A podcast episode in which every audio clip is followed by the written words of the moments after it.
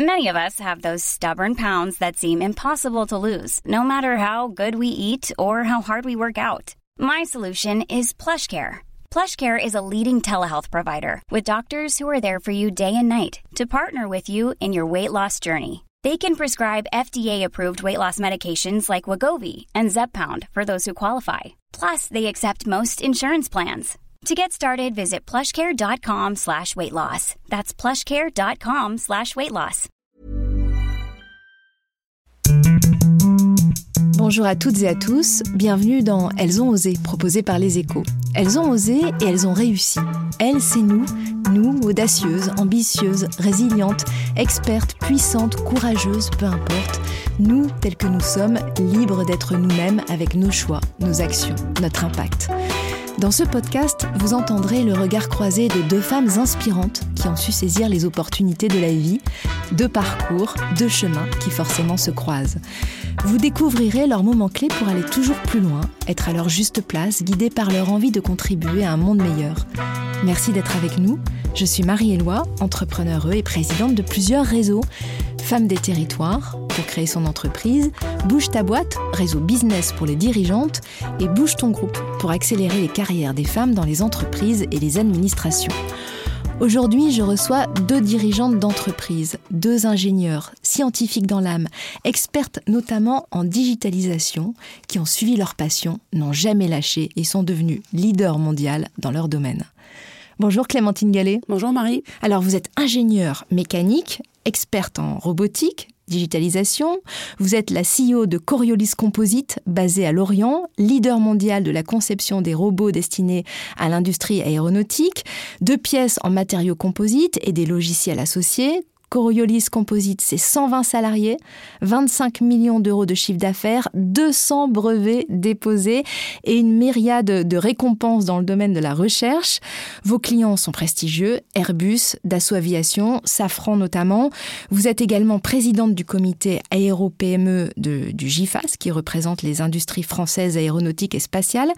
Et vous êtes enfin chevaleresse de l'Ordre du Mérite et de la Légion d'honneur. Bonjour Claude France. Bonjour Marie. Alors vous avez passé 30 34 ans chez Worldline, le leader européen des services de paiement et de transactions, quatrième acteur mondial sur ce sujet. Vous avez dirigé les activités digitales de Worldline Monde, soit 4000 personnes de ce groupe du CAC 40 qui réalisent 450 millions d'euros de chiffre d'affaires.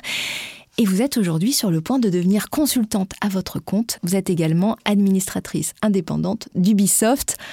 Ensemble, Claude France, Clémentine Gallet, j'espère qu'on vous donnera envie à vous qui nous écoutez d'accepter la grande aventure d'être vous-même, comme le disait si bien Simone de Beauvoir.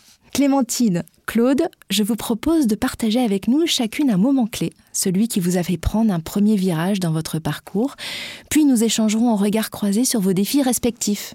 Clémentine Gallet, on commence avec vous. Vous avez grandi à Lyon, dans une famille nombreuse, vous adorez l'univers des sports mécaniques, vous n'êtes pas très scolaire, à part en maths et en physique, et vous prenez euh, option techno en seconde et vous devenez en parallèle très vite indépendante à 16 ans, c'est ça? C'est ça, oui. Donc euh, l'option techno, ça se joue en seconde.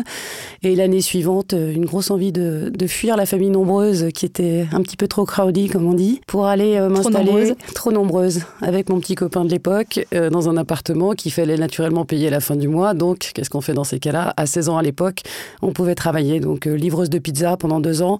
Les meilleures années, première terminale, pour aller livrer des pizzas, ça évite de faire les devoirs. Donc on arrive en terminale avec un, un passage un peu clé qui s'appelle le bac et puis on n'a pas forcément les notes qui vont bien pour pour la suite. Donc euh, heureusement un grand-père euh, qui euh, un bon ingénieur en mécanique qui voyait un peu mes compétences m'a aiguillé vers une belle école qu'il a montée à la sortie de la guerre qui s'appelle l'IUT Génie mécanique de Lyon.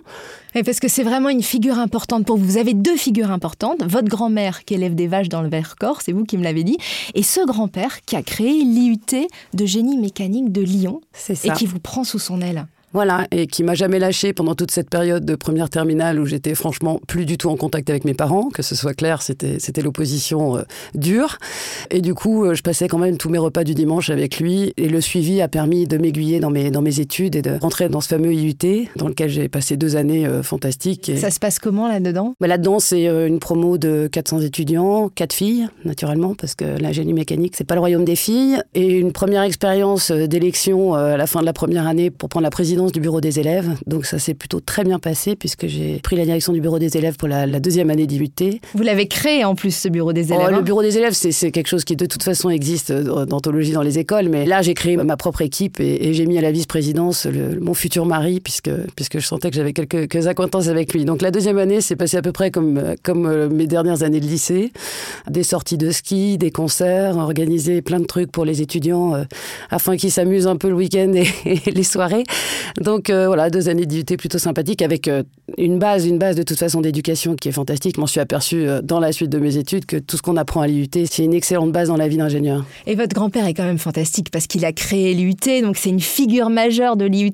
Vous, vous avez des notes on va dire, râler pas crête, c'est ça Et malgré tout, il vous soutient, il vous aide. Voilà, donc je vais au bout euh, ce cursus. Bon, j'étais pas non plus complètement, euh, complètement aux fraises, mais c'était pas brillantissime. Mais beaucoup de mes amis, euh, après l'IUT, sont partis en école d'ingénieur, alors que moi, j'ai fini dans les mauvais de la promo, qui m'a valu un, départ pour l'Allemagne, où, j'ai passé par contre une, trois ans de ma vie pour finir ce cursus d'ingénieur en mécanique, avec trois ans dans une école allemande, au milieu des Allemands, traitée comme une Allemande au milieu des Allemands, alors que j'étais française. Et ça, vous le devez à un prof et là, je dois un prof de l'IUT qui, sentait que j'avais quelques compétences. Enfin, je parlais assez bien allemand puisque j'ai fait mon, mon, lycée était un lycée bilingue de Lyon, euh, qui m'a valu d'avoir des bonnes des bonnes bases. Et, du coup, il s'est dit bon, écoute, de toute façon, la fac, c'est pas pour toi. Déjà à l'IUT, quand c'est un, milieu un peu cadré, euh, t'es pas cadrable. Alors euh, la fac, ça va être la catastrophe. Et t'as quand même des sacrées facultés. Donc il m'a dit allez, tu pars en Allemagne. On a un petit échange avec une école du côté de Stuttgart. Je me suis dit Stuttgart, la mécanique, juste, c'est royal. Donc j'ai pris mes clics et mes et j'ai débarqué en Allemagne euh, au milieu. Alors là, c'était pas c'était pas 4 pour 400, le, le, le, le quota de filles, c'était carrément j'étais la seule fille. Donc euh, ça c'est. Sur combien oh, bah Là on était 200, mais bon, c'était quand même assez impressionnant parce que c'est pas tout à fait la même population, c'est des gens plus âgés dans les écoles en Allemagne. J'étais assez impressionnée à la rentrée scolaire. C'est l'université technologique d'Esslingen, si je prononce bien, en Allemagne, c'est ça? Vous êtes resté 3 ans, vous avez adoré cette expérience? J'ai adoré, littéralement. Puisque Pourquoi? Bon alors déjà je suis arrivée encore une fois avec euh, le background euh, IUT Génie Méca, on a quand même un très très bon niveau par rapport à l'Allemagne c'est étonnant, mais c'est comme ça. Et puis peut-être que ça tient déjà au bac euh, au préalable. Et en fait, c'est hyper libre. Donc euh, deux mois après être arrivé là-bas, après ma rentrée, j'ai trouvé. On m'a expliqué qu'on pouvait avoir du travail à côté. J'ai dit ok, s'il y a du travail, je veux bien.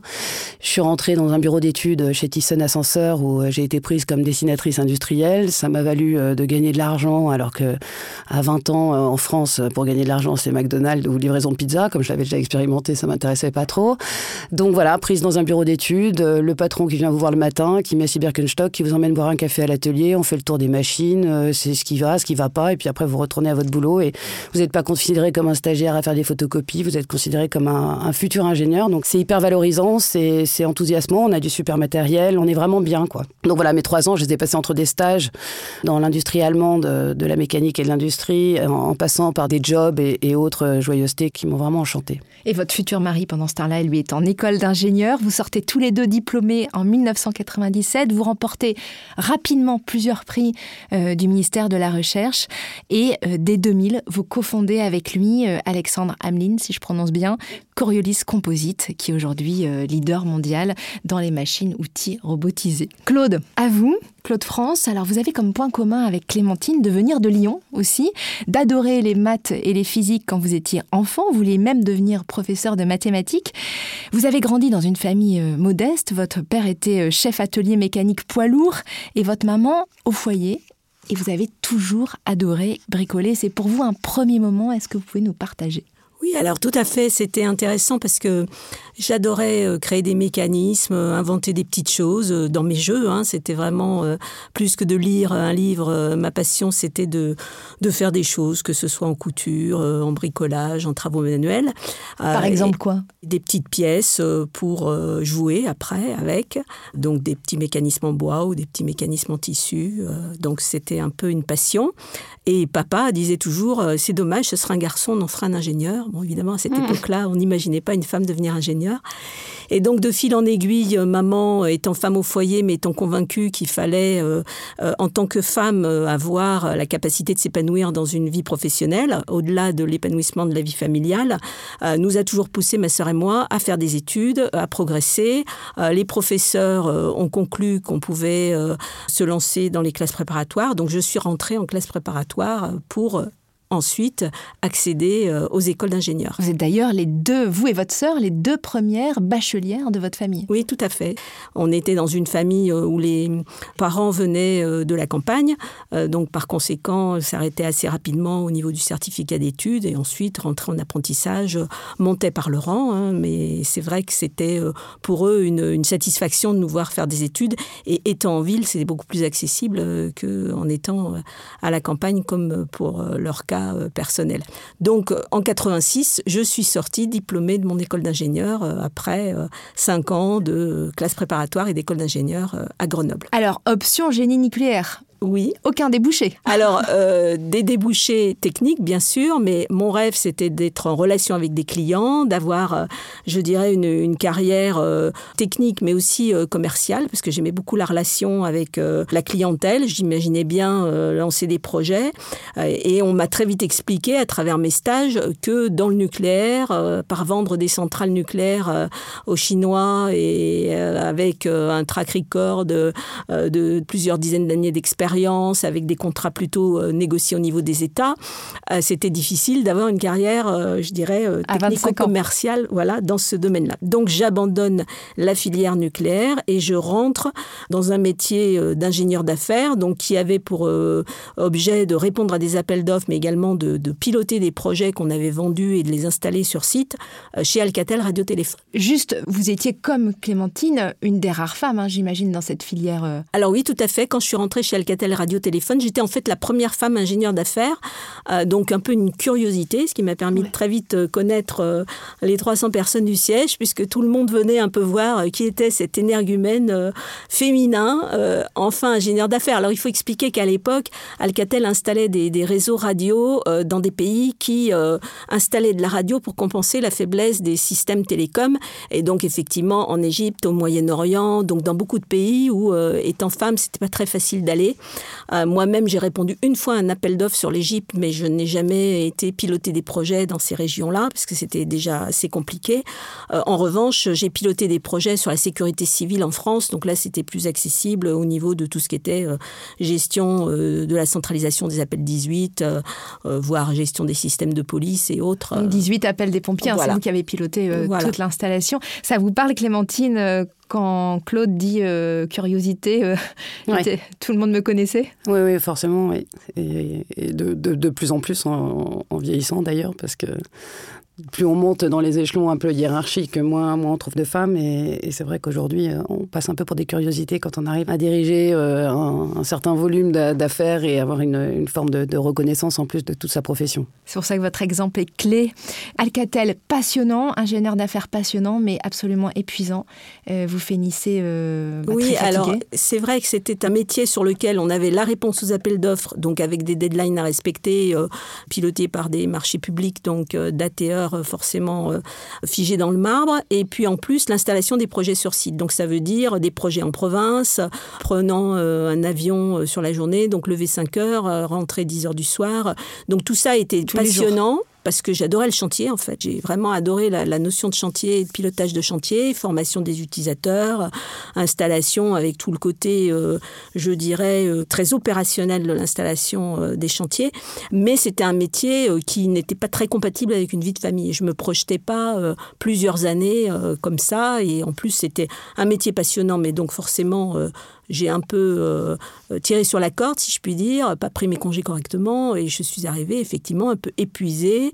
Donc euh, un petit séjour, voilà, un petit séjour à l'hôpital, et qui m'a fait réaliser qu'il fallait peut-être changer. Et donc j'ai pris le temps de réfléchir, et, et je suis rentrée euh, à ce moment-là dans la société que j'ai suivie pendant 34 ans, qui à l'époque ne s'appelait pas Worldline, s'appelait Cégine, mais qui m'a euh, accompagnée pendant tout ce temps-là. Vous étiez la 700e collaboratrice de ce qui allait devenir effectivement euh, le géant Worldline, entreprise que vous allez diriger justement quelques années plus tard.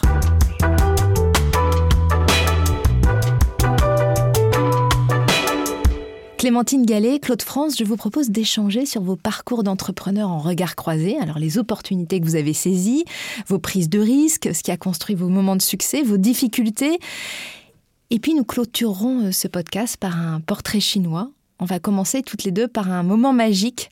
Clémentine, vous, c'est en 2005, donc euh, vous avez créé euh, Coriolis Composite en, 2000, ça fait cinq ans que vous faites de, la recherche, du développement, et en 2005, euh, vous aviez depuis toujours ciblé la construction navale, donc les bateaux, parce que vous y étiez, vous aviez envie de traverser l'Atlantique avec votre mari, c'est ça? Et en fait, ça fonctionne pas du tout. Est-ce que vous pouvez nous, expliquer, nous partager ces moments-là? C'est un peu ce qu'on appelle la, deuxième vallée de la mort dans une start-up. La première étant de, de trouver des investisseurs qui veulent bien vous accompagner dans le développement d'une entreprise, quand vous avez 23 ans, que vous êtes une femme, que vous n'avez aucune expérience, ça a été la première vallée à traverser. Un petit un moment, juste pour qu'on se rende compte Un, moment, euh, bah, c'est euh, des rendez-vous avec, euh, avec des patrons de banque qui vous regardent, qui vous disent Mais comment voulez-vous Vous êtes bien trop jeune, partez, partez, mais vous avez un diplôme d'ingénieur, mais partez bosser dans l'industrie. arrêtez de croire que vous allez vous en sortir en créant votre entreprise. Ou bien qui va garder les enfants, parce que je crée la société avec mon mari, donc forcément, il y a la question se posait de qui va aller garder les enfants, enfin tout ça. Et alors qu'on n'avait pas d'enfants. Et j'en ai eu quatre derrière, donc je ne considère pas que c'était un problème. Mais bon, euh, voilà, donc quelques épisodes un peu houleux dans la première vallée de la mort de la levée de fonds. Et c'est vrai, ce moment magique euh, de quand vous sortez. Bon, on a travaillé vraiment euh, garage fermé pendant 3-4 ans pour développer la technologie, déposer tous les brevets, s'assurer que tout ça allait être vendable et valorisable. Parce que si vous n'avez pas de brevet, vous savez bien que vous n'allez pas pouvoir vendre euh, à un juste prix et avoir une, une, vraie position sur le marché. Pour les bateaux, hein Voilà, pour les bateaux, à fond sur les bateaux. Donc une machine, il faut imaginer un gros robot sur lequel on avait développé une tête. Le premier prototype, nos fournisseurs, c'était plutôt le Roi Merlin et Brico Dépôt, sans citer de nom de, de, de marque. Mais globalement, c'était pas non plus la, la machine de guerre. Donc euh, voilà, un premier prototype. On appelle euh, super enchanté tous les, tous les leaders mondiaux qui sont en France de la construction navale. On leur dit on a un robot qui va pouvoir vous permettre d'automatiser vos ateliers. Vous allez voir, ça va être génial. Et, et là. Euh, Parce qu'à l'époque, juste pour, pour expliquier, à l'époque, ils travaillaient encore la fibre dans des grands moules, c'est ça? Oui, donc c'est de la tapisserie. À la main, voilà. c'est de la tapisserie à l'échelle industrielle. Donc il faut imaginer qu'un bateau, c'est finalement un, un, moule à gâteau dans lequel on vient déposer des tissus avec de la colle. Bon, aujourd'hui, c'est bien plus automatisé voilà, plusieurs couches et on met tout ça au four et une fois que, c'est cuit, ça devient donc dur et, vous démoulez votre, votre coque, que ce soit une coque de voilier, une pale d'éolienne, un fuselage d'avion. Tous les, principes de base sont ceux-là. Et, donc, la version construction navale, c'est de l'artisanat industriel. Il faut savoir qu'il y a 200 à 300 coques qui sont produits par an et que les cadences font qu'il euh, faut s'organiser de façon à ce que ça sorte. Et on s'était convaincu avec mon mari que c'était le truc à automatiser parce que bon Dieu de bois, c'est quand même pas vivable de mettre des bonhommes dans des coques qui font quand même 40 pieds, donc 12-13 euh, mètres, euh, comment les gars ils travaillent là-dedans. Enfin, nous, ça nous semblait évident que les robots avaient leur place dans ce genre d'industrie, mais c'était pas du tout le cas de nos clients qui nous ont regardé euh, bêtement et qui nous ont dit bah écoutez les jeunes, c'est super, hein. mais alors on en a juste rien à faire. Donc vous pouvez prendre vos super robots et aller voir ailleurs. Et donc le premier, le deuxième, le troisième, tous la même réponse. On n'en a rien à secouer. Donc on a pris bah, nos petites affaires, on a pris notre business plan, on l'a mis dans la poubelle comme toute bonne start-up, et puis on s'est dit bah maintenant qu'est-ce qu'on fait hein On va pas se laisser abattre parce que quand même, on a fait tout ça, c'est pas pour rien. Et on a appelé euh, nos, copains de l'aéronautique qui nous avaient quand même donné deux, trois tuyaux, notamment sur les technologies qui existaient déjà dans l'aéronautique, parce qu'il faut savoir que l'aéronautique et la défense, les matériaux composites, ça existe depuis les années les 40, 50. Et, et on avait vu qu'il y avait déjà pas mal de choses qui existaient dans le domaine. Donc on les appelle, on les invite à Lorient pour voir cette fameuse euh, machine un peu proto euh, qui déposait de la fibre de verre. Enfin, c'était pas du tout adapté à l'aéronautique, c'était la version euh, chantier naval, quoi. Et donc on leur dit voilà, c'est la machine. On a réussi à faire ça avec le peu de fonds qu'on avait levé parce que globalement, même même si on a réussi à lever des fonds, c'était pas c'était pas le bout du monde. Et moi j'y vais au bluff. Je leur dis bah écoutez, c'est très simple. Nous il nous reste six mois de trésor. Si on n'a pas de commande d'ici six mois, on s'en va aux États-Unis parce qu'alors aux États-Unis les composites ça cartonne dans l'aviation et donc on trouvera forcément quelqu'un pour nous passer la première commande. Et ça n'a pas loupé. Quatre mois après, on avait la commande. Bon, ça a pris des, mois de négo parce qu'on n'était quand même pas tout à fait crédible pour remettre ne serait-ce qu'une offre avec un devis, c'était compliqué. Mais on a vite appris. Et donc, euh, quatre mois après, on avait la première commande d'Airbus pour le site en plus de Nantes. Donc, c'était quand même plutôt pratique quand on est à Lorient parce que ça aurait été Hambourg. On n'avait même pas les moyens de prendre l'avion pour aller signer une commande. Mais donc là, ça se trouve à Nantes et Airbus nous honore de cette première commande pour son centre de recherche qui, lançait en fait le futur de l'aviation euh, décarbonée avec l'utilisation des matériaux composites, la et, autres success stories de, l'aviation. Donc c'était pas une commande de machine, on est bien d'accord, c'était de la recherche, mais ça vous fait faire un bond en avant? C'était une machine pour la recherche, mais c'est le bon en avant. Et puis surtout, c'est un. Enfin, quand vous passez d'un client qui était potentiellement un chantier naval à Airbus, autant vous dire que vous buvez du champagne jusqu'à ce que, vraiment tout oublier. On était euh, euphorique, complètement euphorique. C'était pour nous une parfaite reconnaissance. Et vous avez le regard qui pétille des ingénieurs qui voient votre machine et qui dit bon, allez, les jeunes, vous n'êtes pas crédibles, mais ça a l'air quand même assez génial ce que vous avez développé. Il y a deux, trois trucs là-dedans. Puis c'était vraiment le deux, trois trucs là-dedans qui, qui sont vraiment hyper, hyper smart. Donc on y va, quoi. On prend le risque avec vous. Et puis c'était la misère financièrement, hein, parce que... Ah oui, là, ça, ça ramait, mais on sent... Alors franchement, j'ai jamais eu le sentiment d'être dans la misère. On était, on était les plus heureux du monde, on avait les planches de surf à l'arrière de, l'atelier, donc c'était pas non plus un gage de crédibilité vis-à-vis d'Airbus, parce que les combinaisons et, les surfs, c'était pas tout à fait raccord avec l'aéronautique. Mais, mais on s'est vite euh, entendu et, et, raccordé avec les spécifications. Claude France, vous, votre moment magique, c'est à votre retour de congé maternité du deuxième enfant. Ça fait déjà plusieurs années que vous êtes chez Worldline. Qu'est-ce qui se passe à ce moment-là? Alors à ce moment-là, en fait, euh, bah, comme à chaque congé maternité, j'avais lâché mes dossiers, j'étais prête à prendre un nouveau challenge, mais j'avais appris euh, juste avant de rentrer qu'il euh, venait de nommer un nouveau directeur commercial et moi j'avais envie... À votre place, c'est ça? Pas à ma place, parce que j'aurais pu prendre le... J'étais en position de prendre le poste, mais il devait estimer que j'étais un peu jeune encore pour prendre le poste. Et donc j'avais envie de, de, changer un peu de sujet, de voir d'autres choses. Donc je me suis dit, bon, bah, c'est peut-être un signe, donc je me mets en quête d'un nouvel emploi je trouve un poste de direction commerciale. Et donc, euh, je prends rendez-vous avec mon directeur général de l'époque et je lui annonce euh, que je vais démissionner. Donc, je lui donne ma démission.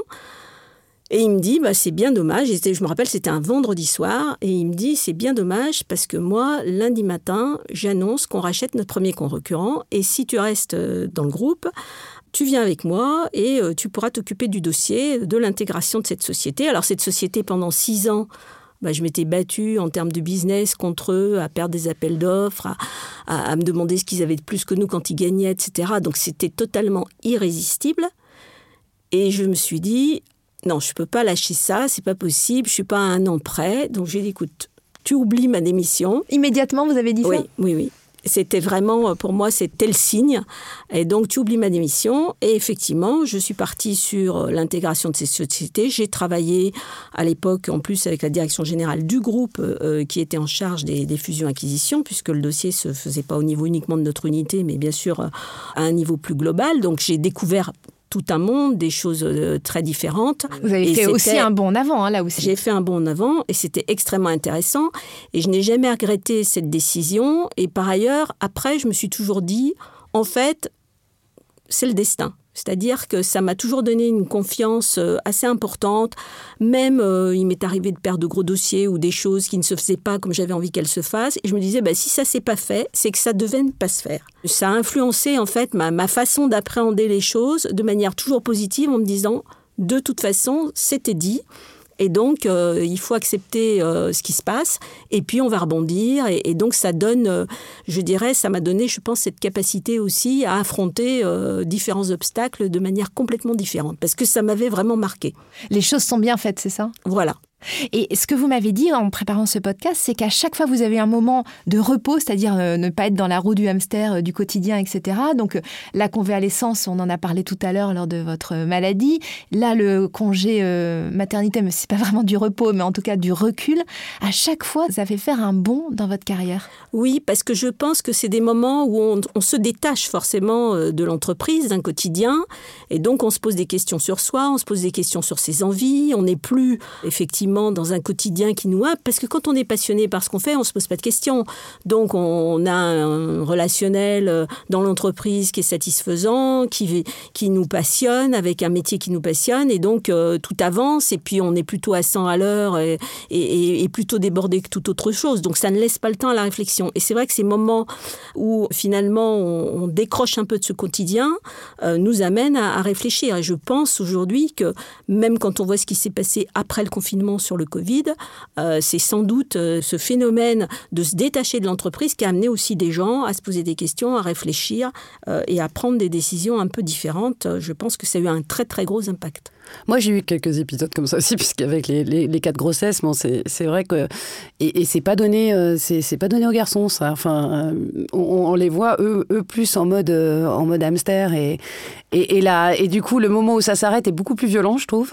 Le, le, moment où ils se posent et ils se disent, bon, ok, mais alors là, euh, il va falloir que je réfléchisse. Et alors, comment je vais, comment je vais réfléchir? Parce que ça s'arrête jamais, comme vous l'avez dit. Donc, il faut qu'ils arrivent à, à, à, trouver ce moment où ils vont dire, là, il faut que je lève le pied, il faut que je réfléchisse.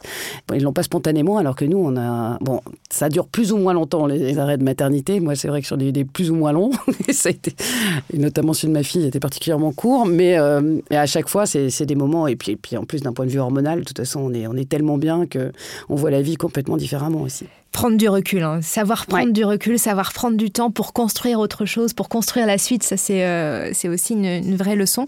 Pouvez-vous partager avec nous l'opportunité que chacune d'entre vous, vous avez su saisir vous avez su voir d'abord, que vous avez su saisir et qui a ensuite déclenché euh, la suite. Claude, vous, c'était en, en, 1995, on était encore à, à l'ère du Minitel, qui était votre principal outil à l'époque hein, chez Worldline, notamment pour tous vos clients et notamment les clients de la vente par correspondance.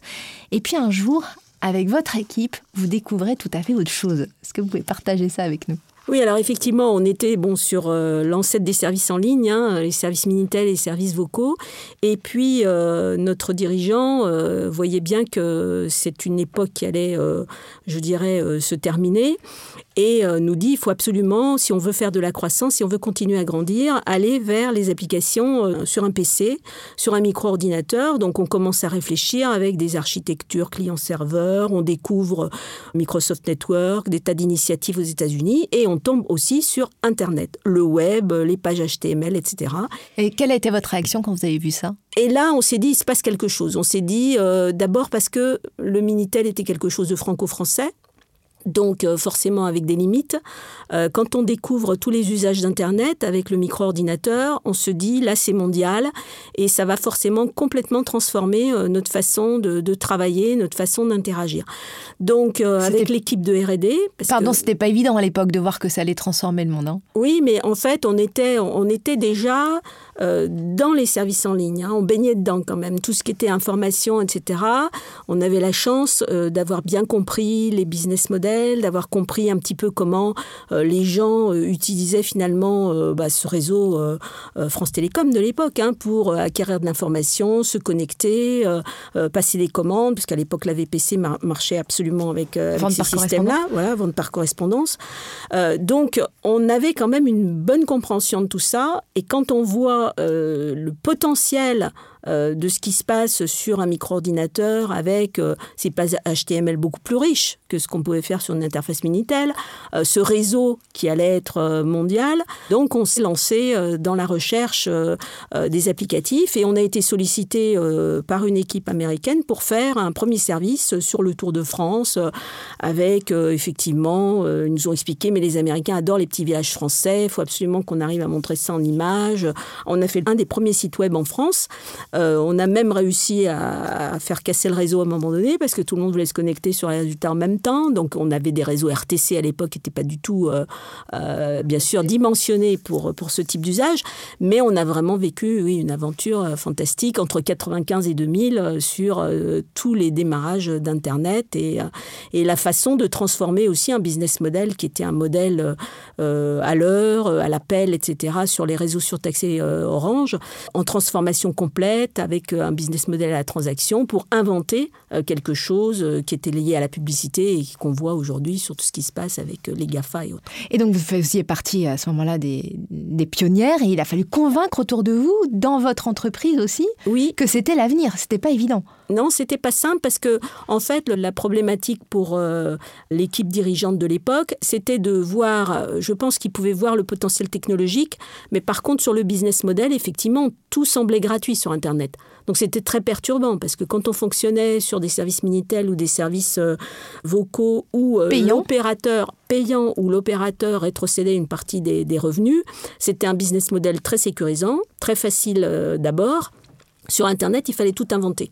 Donc au départ, on pouvait faire la même application sur Internet et elle ne rapportait pratiquement rien par rapport à ce qu'elle pouvait rapporter sur les réseaux surtaxés. Donc c'était compliqué d'imaginer comment on allait faire de la croissance et transformer euh, notre modèle existant très confortable en un modèle beaucoup plus à risque. Mais pour moi, il était évident que les volumes n'allaient pas être les mêmes.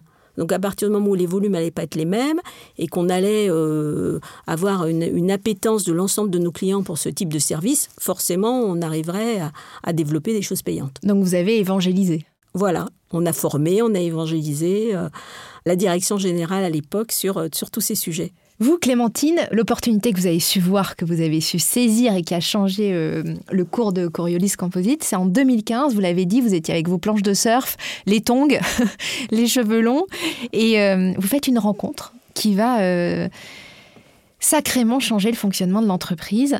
Vous êtes à ce moment-là au, au salon aéronautique du Bourget. Mmh. Est-ce que vous pouvez nous raconter le culot que vous avez eu? Oui, donc, euh, bon, entre en gros la, livraison de la première machine en 2007 euh, jusqu'en 2015, on a vécu. Euh, on a, Airbus? On a vécu, voilà, cette croissance un peu folle parce qu'on arrivait sur un marché dans lequel il y avait absolument eu personne au, préalable, donc avec un, avec un système totalement automatisé des logiciels. C'était l'industrie 4.0, donc on a, on a eu un engouement du marché, donc on a, on a pris les premières commandes, et puis essentiellement pour des labos de recherche, hein, puisque la technologie était quand même assez innovante assez en rupture. Donc on sentait que les labos de recherche étaient particulièrement euh, intéressés. Et mon mari étant quand même un mécanicien et, toute l'équipe euh, était derrière pour dire attendez, on a développé une machine, c'est pas pour faire de la recherche, on veut avoir une application industrielle, on veut que la machine tourne en, en 3-8 dans les usines. quoi. C'est pas une machine, c'est pas pour s'amuser, c'est pour, euh, faut que ça produire, faut que ça produise. Donc on s'est démené pour aller à l'export et on a chopé notamment une première commande pour une machine qui allait enfin être utilisée dans une usine pour fabriquer des pièces d'aérostructure qui volent et qui était chez, chez Bombardier à Montréal. Donc on s'est rendu compte qu'il fallait aller très très loin pour trouver des clients. Et ça, moi, je suis assez, assez féru parce que, ayant fait mes études à l'étranger, j'avais pas peur d'y aller. Donc ça nous a valu une, une, belle bataille pour rentrer chez Bombardier et être qualifié donc, dans l'aéronautique. Mais le Graal, donc c'était euh, un appel d'offres qui a été lancé par Airbus dans les années 2014 euh, et qui représentait un nombre conséquent de machines. Donc là, on partait sur une grosse production et, euh, et, pour lequel on s'est dit allez chiche euh, on bide et on y va quoi. Et donc euh, donc on bide on passe on bide ça veut dire on bide ça veut dire on, non non bider ça veut dire on candidate quoi. On, on répond à l'appel d'offres.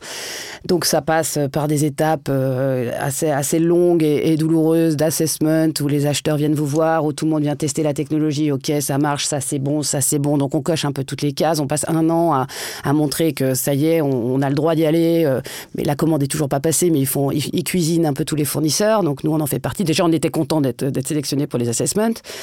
Et arrivé à la fin, euh, toute l'équipe technique nous dit nous, on vous adore, on vous adore vraiment, mais franchement, ça va pas passer quoi. Au niveau, euh, au niveau de la direction, c'est pas possible. Vous êtes trop petit. Enfin bon, il y a un moment, c'est pas possible. Et donc je me retrouve euh, au mois de juin au, salon du Bourget, invité par le GIFAS parce que j'étais déjà, déjà groupement qui représente toutes des, les... industries de l'aéro et, du spatial. Et comme je suis une fille, ingénieure, quatre enfants, patronne de boîte, voilà, je, suis souvent appelée à prendre la parole. Et là, je me retrouve devant le président de la République, François Hollande, et puis et puis une personne qui était ministre de la Défense et qui été en plus le, premier parrain de l'entreprise, puisqu'il était maire de Lorient à l'époque, donc Jean-Yves Le Drian, qui me connaît du coup depuis que je suis toute petite, puisque ça a été le premier investisseur dans l'entreprise, ou du moins le premier à nous soutenir dans, dans le cadre de notre installation à Lorient.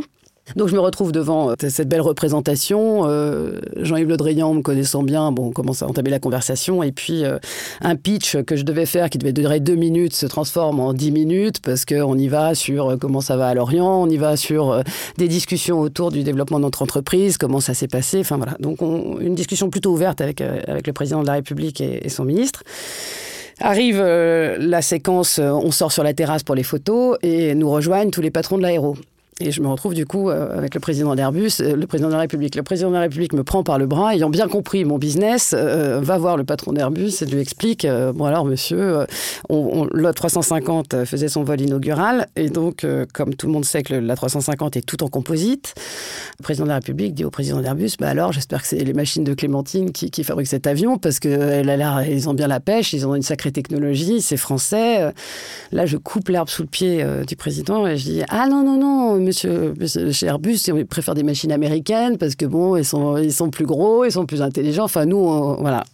Donc, je commence à, couper un peu la discussion et à, m'avancer sur un terrain qui était absolument pas du ton de, d'un président d'un groupe aéronautique comme Airbus. Et, je m'enfonce en plus parce que François Hollande continue en disant Mais vous les connaissez quand même, ils ont l'air sympas, les jeunes à Lorient. Et là, le président d'Airbus répond Oui, oui, c'est des jeunes, c'est des jeunes chercheurs là, du côté de la Bretagne, ils sont sympas, les jeunes chercheurs. Et moi, je me retourne vers lui, je dis Mais attendez, on a arrêté de chercher, on, a trouvé, quoi. Et, ça fonctionne super bien. Et aujourd'hui, sur la photo de tous mes clients, j'ai tous vos concurrents, mais j'ai quand même pas d'Airbus, quoi. Et c'est pas possible, on peut pas rester comme ça. Et vous dites en permanence qu'on est trop petit, mais en fait, si vous nous passez pas de commande, ben, on va rester trop petit, et puis en fait, ben, ça va s'arrêter là. Donc, euh, allez-y, croyez en nous. Et, donc voilà, la discussion se, ferme là-dessus. Euh, je sens que j'avais vraiment pas du tout eu le comportement qu'il fallait par rapport au président que j'avais en face de moi, mais je me fais convoquer à Toulouse deux mois plus tard, et explication de texte euh, avec la même personne, qui m'a dit, OK, on vous passe la commande, on a bien compris que vous avez une super techno, on a vérifié les assessments, c'est bon. Mais par contre, que ce soit bien clair, parce qu'on prend tous un risque dans cette histoire, si vous livrez avec une seconde de retard, c'est même, c'est même pas des pénalités que vous allez avoir, c'est la boîte, elle est, elle est pliée, elle est morte. J'ai dit, bah banco, on y va, et puis on va essayer de livrer à l'heure. Et, et derrière, gros challenge, euh, voilà, c'était, c'était une super opportunité. Fallait un peu, un peu y aller, euh, voilà, euh, au culot pour la prendre, mais, mais on l'a prise et, on n'a on a jamais, on jamais regretté parce qu'on est rentré dans la cour des grands grâce à cette commande et, et depuis on tient on le place des, des, trois premiers mondiaux dans la technologie. 16 millions d'euros de chiffre d'affaires. Hein, cette commande-là, oui, alors qu'on en faisait une petite douzaine, quoi. Et alors, en temps et en heure, est-ce que la machine a été livrée? Voilà, elle a été livrée en temps et en heure. Euh, ça nous a valu des, sueurs froides et des nuits blanches, mais, mais c'est surtout que ça nous a valu l'invention d'une nouvelle expression euh, dans, la, dans la mécanique qui consiste à tomber en marche, puisque le jour où Airbus venait pour la réception chez nous euh, de la machine avant expédition chez eux, la machine ne fonctionnait absolument pas la veille à 23h. Je faisais le tour des équipes, ils comprenaient pas, mais putain, on sait pas ce qui se passe, elle marche pas, mon Dieu. Et demain, il y a Airbus qui vient, on va se faire tuer. Et, le lendemain, Airbus arrive à 9h euh, et, on appuie sur le bouton et la machine tombe littéralement en marche. Et donc, on s'est dit, bah, comme quoi le destin, parfois, ça tombe du mauvais côté, puis parfois ça tombe du bon côté. Et là, on était plutôt contents et, après, tout s'est bien déroulé dans la suite. Ça vous évoque quoi, Claude? Ah, euh, Ça m'évoque l'effet des mots dans nos métiers où euh, c'était toujours très difficile d'arriver pour faire la démonstration de son savoir-faire. Et on appelait ça l'effet des mots. C'est-à-dire, de temps en temps, ça marchait très bien, puis de temps en temps, on avait quand même un problème de dernière minute.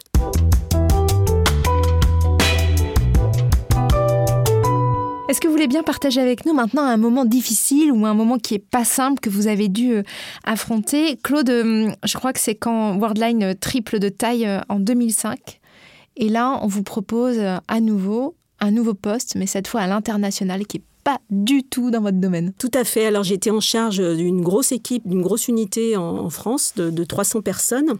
Et effectivement, le groupe étant devenu euh, beaucoup plus grand et international, le dirigeant de l'époque me demande euh, de reprendre des fonctions plutôt euh, business pour dynamiser le business dans d'autres pays que la France, donc l'Allemagne notamment, où on avait une grosse présence, et puis amener un regard sur la stratégie, sur les innovations dans le paiement, sur tout ce qui allait se passer, notamment avec l'arrivée des, applications mobiles et, et de tout ce qu'on peut imaginer, qu'on a vu fleurir à travers Apple Pay, Google Pay, etc.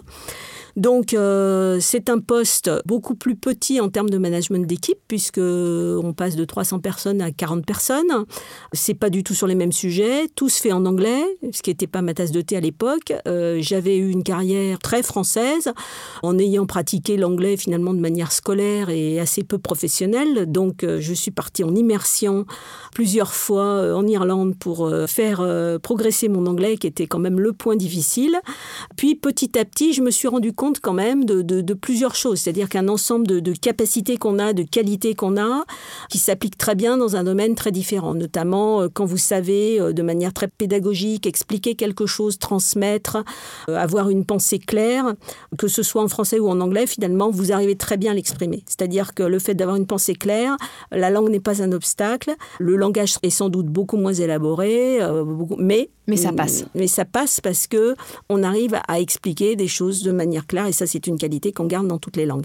Donc petit à petit, euh, je me suis rendu compte que c'était un vrai moyen de progresser, de connaître aussi euh, d'autres cultures parce qu'on ne se rend pas compte quand on travaille dans un monde franco-français à quel point finalement, même en Europe, on se dit européen, donc on se sent plus proche, mais malgré tout, chacun a sa culture et donc c'était un moyen aussi pour moi de progresser dans ce domaine-là.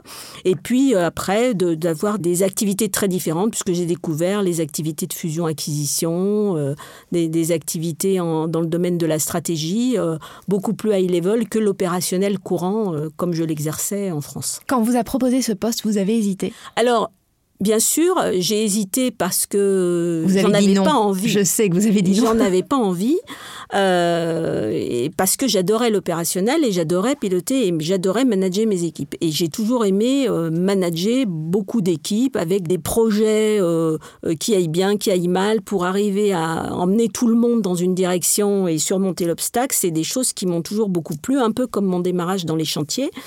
Donc ça, c'était un peu ma passion.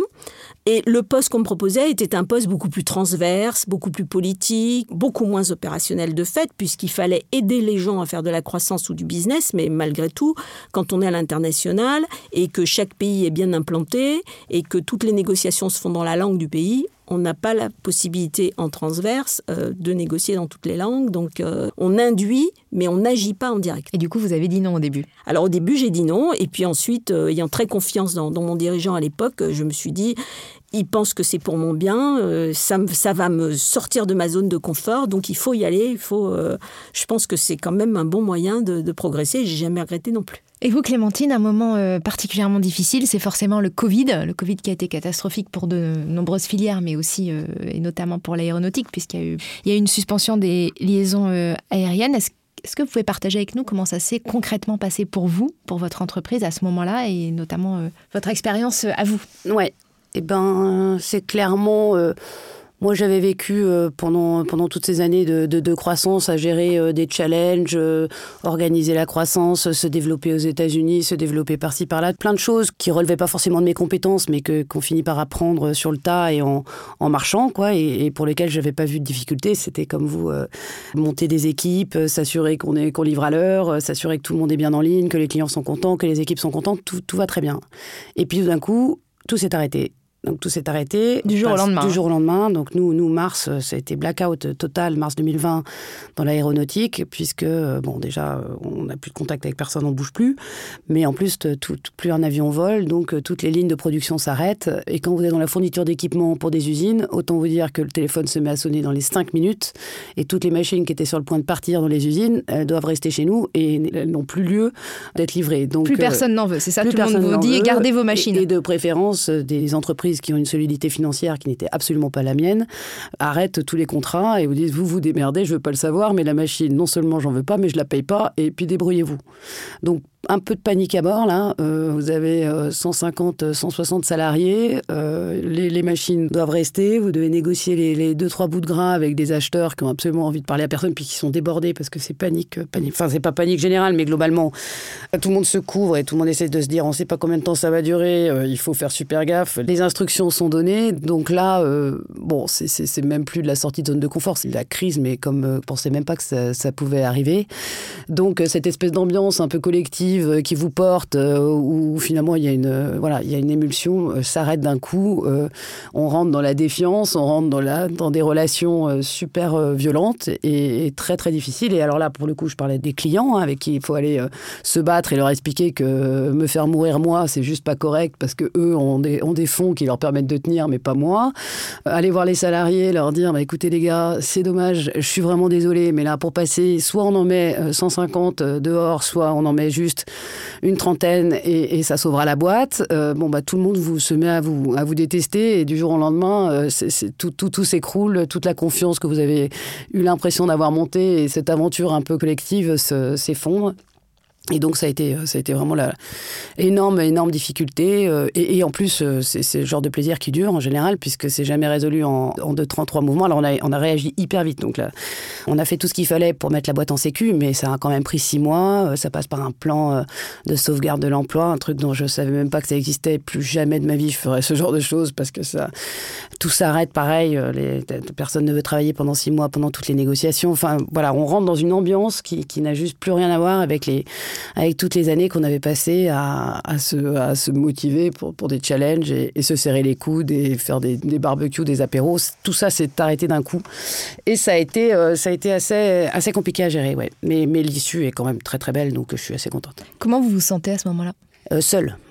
Alors, pour le coup, j'ai quand même monté l'entreprise avec mon mari d'abord, et puis, euh, et puis des associés qui, qui, qui, étaient là depuis l'origine. Euh, là, clairement, euh, j'étais vraiment seule. Ouais. Et puis, puis, je pense que l'impression de solitude est encore pire euh, en fonction de sa personnalité. Je pense que j'étais pas vraiment seule. J'avais quand même tout le monde qui était là, mais, mais je sentais pas que qu'ils étaient à ma place en fait. Enfin, j'étais seule à occuper cette place, d'en prendre un peu plein la figure, vraiment en, première ligne, quoi. Et, cet effet première ligne m'a fait me sentir seule et, m'a fait me rendre compte de toute la responsabilité que j'avais par rapport à ces gens et des actionnaires, des salariés et des clients, ça, fait un paquet, de, un paquet de monde à gérer dans une situation où tu sais absolument pas comment. Enfin, tu vois assez vite, mais tu sais pas comment tu vas t'en sortir euh, quand, ça te, quand ça te tombe dessus.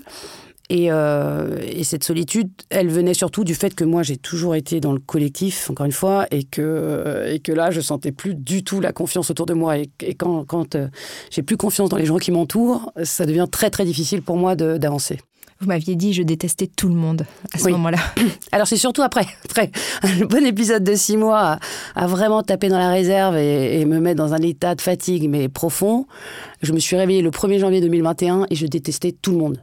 Mais c'était simple, je voulais plus voir personne, donc il a fallu, il a fallu un, petit moment de six mois de tanière où il fallait pas venir me chercher. J'ai laissé la boîte parce que je l'avais mise hors d'eau, hors d'air, tout allait bien. Et là, j'ai été assez, assez imbuvable avec euh, tout mon entourage. Mais j'avais besoin d'avoir ce retour parce qu'une fois que tout a été calé et que la boîte était sauvée, il fallait que je, j'expulse un peu ma, la difficulté du passage 2020. Je vous vois sourire, Claude. Oui, parce que je pense que hum, en tant que dirigeant, on est à la fois euh, à la tête d'un nombre de collaborateurs très important, donc on, se, normalement on n'est pas seul, mais en fait on est quand même seul quand euh, on doit être responsable et assumer des choses très difficiles. Vous, vous avez dirigé jusqu'à 4000 personnes oui.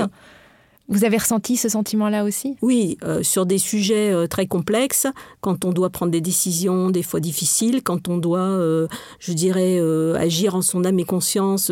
D'abord, on se sent responsable des 4000 personnes, parce que quand on est responsable opérationnel euh, d'une unité pour la faire fonctionner, des contrats qui vont tomber, du chiffre d'affaires, de la marge et de la rentabilité, forcément, euh, on sait très bien qu'on fait vivre des milliers de familles derrière euh, grâce à cette activité, donc on est responsable. Donc ça, c'est quelque chose qui pèse énormément sur le dirigeant. Donc de toute façon, par rapport à cette responsabilité, il est seul et il, il doit prendre les bonnes décisions. Donc forcément, il y a un entourage, il y a des collaborateurs, il y a des proches qui aident, qui soutiennent, mais malgré tout, in fine, c'est quand même aux dirigeants de prendre des décisions et d'assumer ses responsabilités par rapport à l'unité dont il est euh, totalement responsable.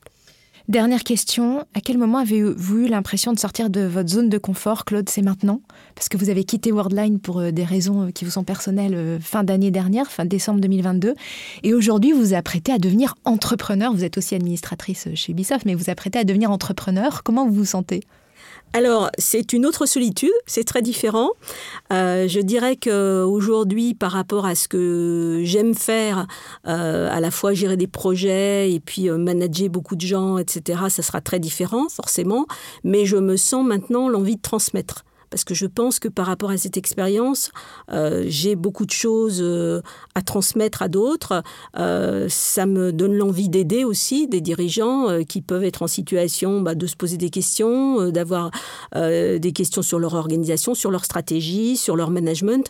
Donc je pense qu'il y a une grande expérience qui peut être utile et qui peut aider. Alors aujourd'hui, à travers du bénévolat, déjà, je, le fais pour des, toutes petites entreprises qui sont un, peu en difficulté.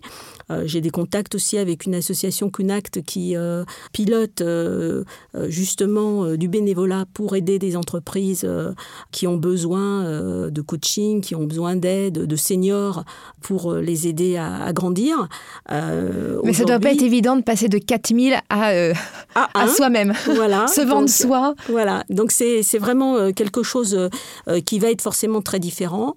mais je pense que bon, il faut trouver ses marques. Et puis de toute façon, c'est aussi à un moment donné, je pense, une étape euh, dans la vie où euh, je pense que arrivé à un, certain âge, il faut aussi pouvoir euh, passer à quelque chose de différent. Donc, je vais le faire sans doute deux à trois ans avant que de l'avoir fait dans la projection que je pouvais avoir, mais je pense que ça sera très intéressant. Et vous, Clémentine, vous prenez euh, la présidence, en quelques mots, euh, du comité PME, Aéro-PME, qui représente les 220 PME françaises du GIFAS, du groupement euh, des industries françaises aéronautiques et spatiales. Oui, donc, sortie de zone de confort aussi Sortie de zone de confort pour deux raisons. C'est que, que d'une part, euh, je prétendais pas forcément au titre. Je n'avais pas misé là-dessus tout à fait dans les années qui ont précédé cette élection.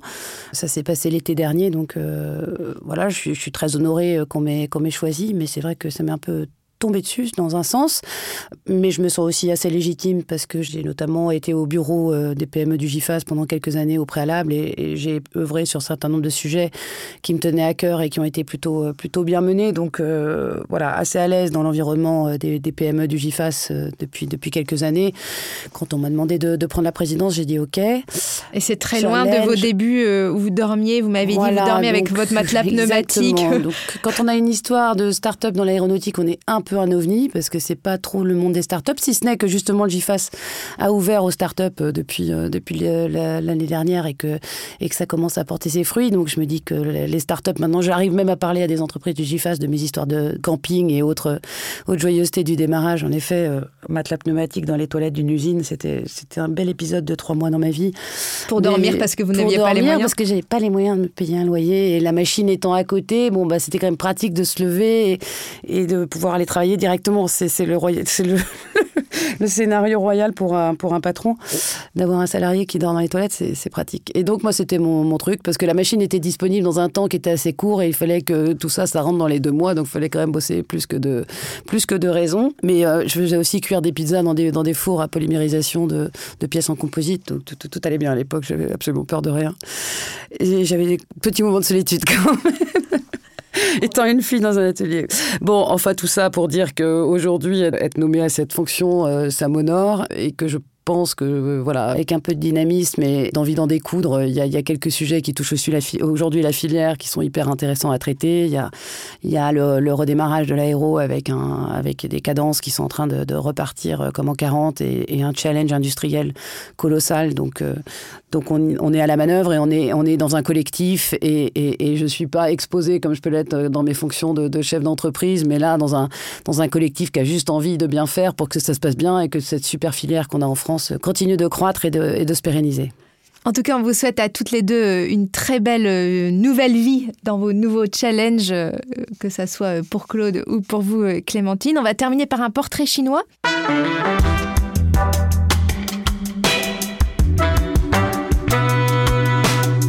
Si vous vous croisiez vous-même à l'âge de 20 ans, qu'est-ce que la Clémentine ou la Claude de 20 ans vous dirait en vous regardant?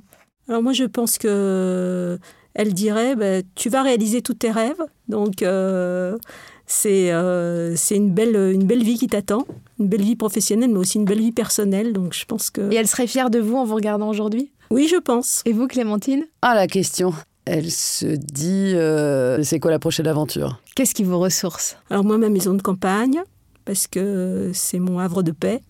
Et euh, c'est aussi ce qui m'a motivé, c'est la maison de mes grands-parents que j'ai réussi à racheter, à rénover pendant 30 ans. Euh, et c'est vraiment mon lieu de vie et là où je me ressource régulièrement. Donc euh, c'était un de mes rêves d'enfant et j'ai eu le plaisir de le réaliser. Donc comme je disais avec un collaborateur récemment, j'ai su pourquoi je, je me défonçais et pourquoi je travaillais. Moi, ce qui me ressource, c'est le contact avec la nature. Alors dans une version un peu un peu crue parce que j'ai pas de maison de campagne, j'ai pas un lieu pour me pour me ressourcer en, propre, mais par contre le voilier, la montagne, le ski, enfin être dans des éléments un peu un peu rude euh, et, pour lesquels il y a un petit peu d'incertitude aussi quant à la façon dont on va être traité, moi, ça me fait, ça me fait beaucoup de bien. D'adrénaline. Voilà. Une discipline de vie qui vous sauve? Moi, c'est la natation. Euh, c'est quelque chose qui me, qui me sauve littéralement. Euh, la nage en mer, donc je, nage, je nage beaucoup en mer. J'ai fait quelques, quelques compétitions des longues distances euh, dans de l'eau, de l'eau vive et, froide. Et j'ai découvert ça quand je suis arrivée à Lorient, parce que étant lyonnaise, étant plutôt portée sur les montagnes, arrivée au bord de la mer, qu'est-ce que je vais faire? Il n'y a pas de relief, c'est pas possible. Et donc je me suis inscrite au club de, natation du coin. Je nageais plus ou moins, mais j'ai peu amélioré mon crawl et, ça m'a valu ensuite de croiser mon voisin qui m'a dit viens je t'emmène en mer. Et là je me suis dit mais c'est juste génial. C'est comme euh, de partir faire une rando en montagne. Et donc euh, maintenant je mets ma combi je vais nager devant la maison. Et, euh, et une heure de natation je sais pas mais à quel niveau ça se passe mais c'est juste magique parce que c'est de la respiration c'est de la méditation vous êtes dans le silence vous êtes porté. Moi je suis plutôt d'un gabarit un peu un, un, peu lourd. Donc la course à pied tout ça ça me dit rien. Et par contre me faire porter par l'eau et être dans le silence de la mer c'est juste fabuleux quoi et moi, c'est le bricolage, parce qu'on ne peut pas bricoler sans euh, se concentrer sur ce qu'on est en train de faire, et donc on se vide d'une certaine manière la tête, puisqu'on pense euh, à l'objet qu'on est en train de réaliser, que ce soit en termes de couture, de menuiserie. De... Donc euh, c'est à la fois du calcul, c'est à la fois scientifique, c'est à la fois manuel, c'est à la fois créatif, donc je trouve ça extraordinaire. Vous m'avez dit que vous êtes capable de poser une cuisine. Oui. Qu'avez-vous accepté de la vie? La joie. Qu'elle ne soit pas toujours juste. C'est bien vrai. Merci Claude France, merci Clémentine Gallet, merci à vous qui nous écoutez. Un immense merci à Camille Codor, Marie Jaworski, merci à Sandrine Dao, Zaya Cassel et à l'équipe des échos pour l'organisation. Si vous avez aimé ce podcast, je vous remercie de le préciser avec un 5 étoiles. Cela nous aidera à continuer sur cette voie. Merci pour vos commentaires que j'ai hâte de lire. Rendez-vous dans un mois pour un nouveau podcast Elles ont osé avec les échos. D'ici là, gardons précieusement en nous cette citation de Goethe qui correspond si bien à l'esprit de ce podcast. Quoi que tu rêves d'entreprendre, commence-le. L'audace a du génie, du pouvoir, de la magie.